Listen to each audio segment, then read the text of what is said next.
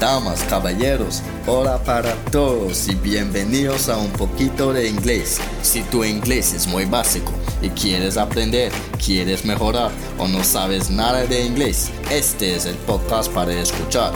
Escucha todos los episodios, gramática, vocabulario, información para todo tipo de temas sobre el idioma inglés. Vamos a aprender mucho, pero mucho. Welcome a un poquito de inglés. Hola para todos, ¿qué más? ¿Cómo están? Espero que todos estén súper, súper bien.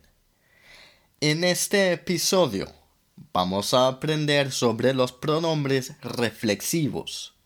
Usamos pronombres reflexivos cuando queremos referirnos al sujeto de la oración.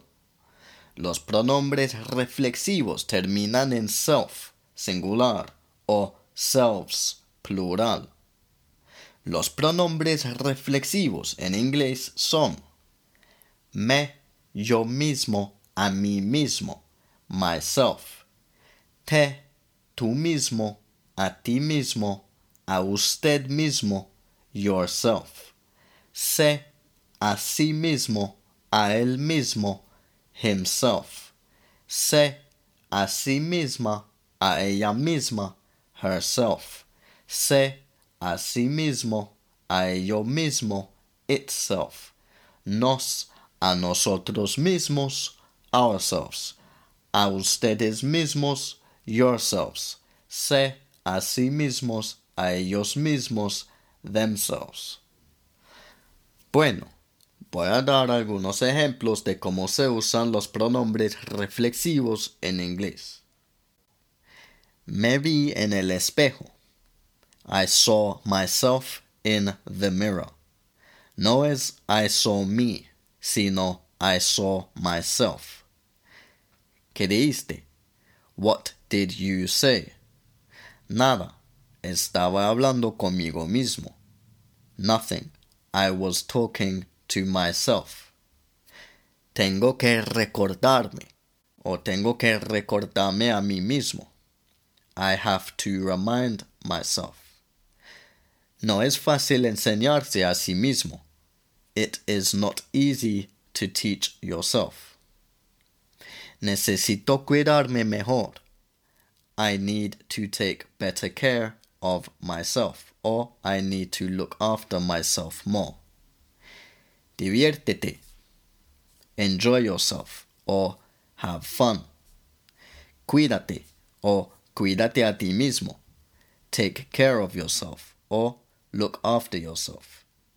A veces cuando nos despedimos, decimos take care, cuídate.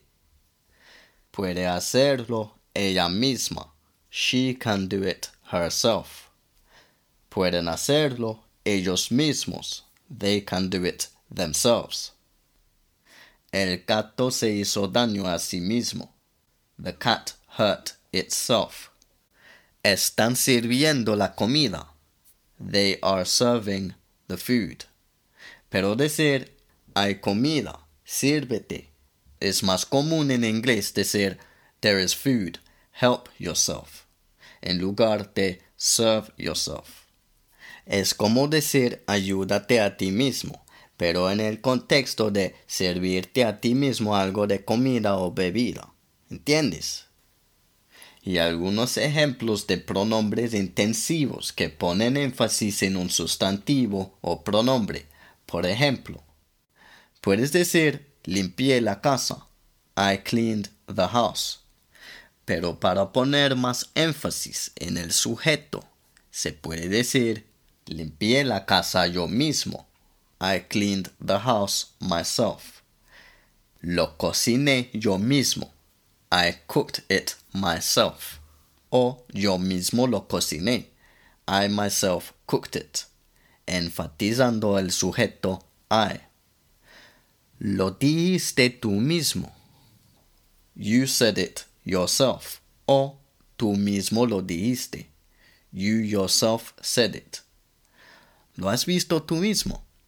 Have you seen it yourself? O tú mismo lo has visto.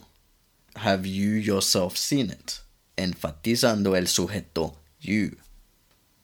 También usamos pronombres reflexivos o intensivos con la preposición by para mostrar que alguien hizo algo sin ayuda. Por ejemplo, limpié la casa por mí mismo. I cleaned the house by myself. Él lo hizo por sí mismo. He did it by himself. Y también cuando alguien está o estaba solo, por ejemplo, fueron a la tienda por sí mismos. They went to the shop by themselves. Estoy en casa solo.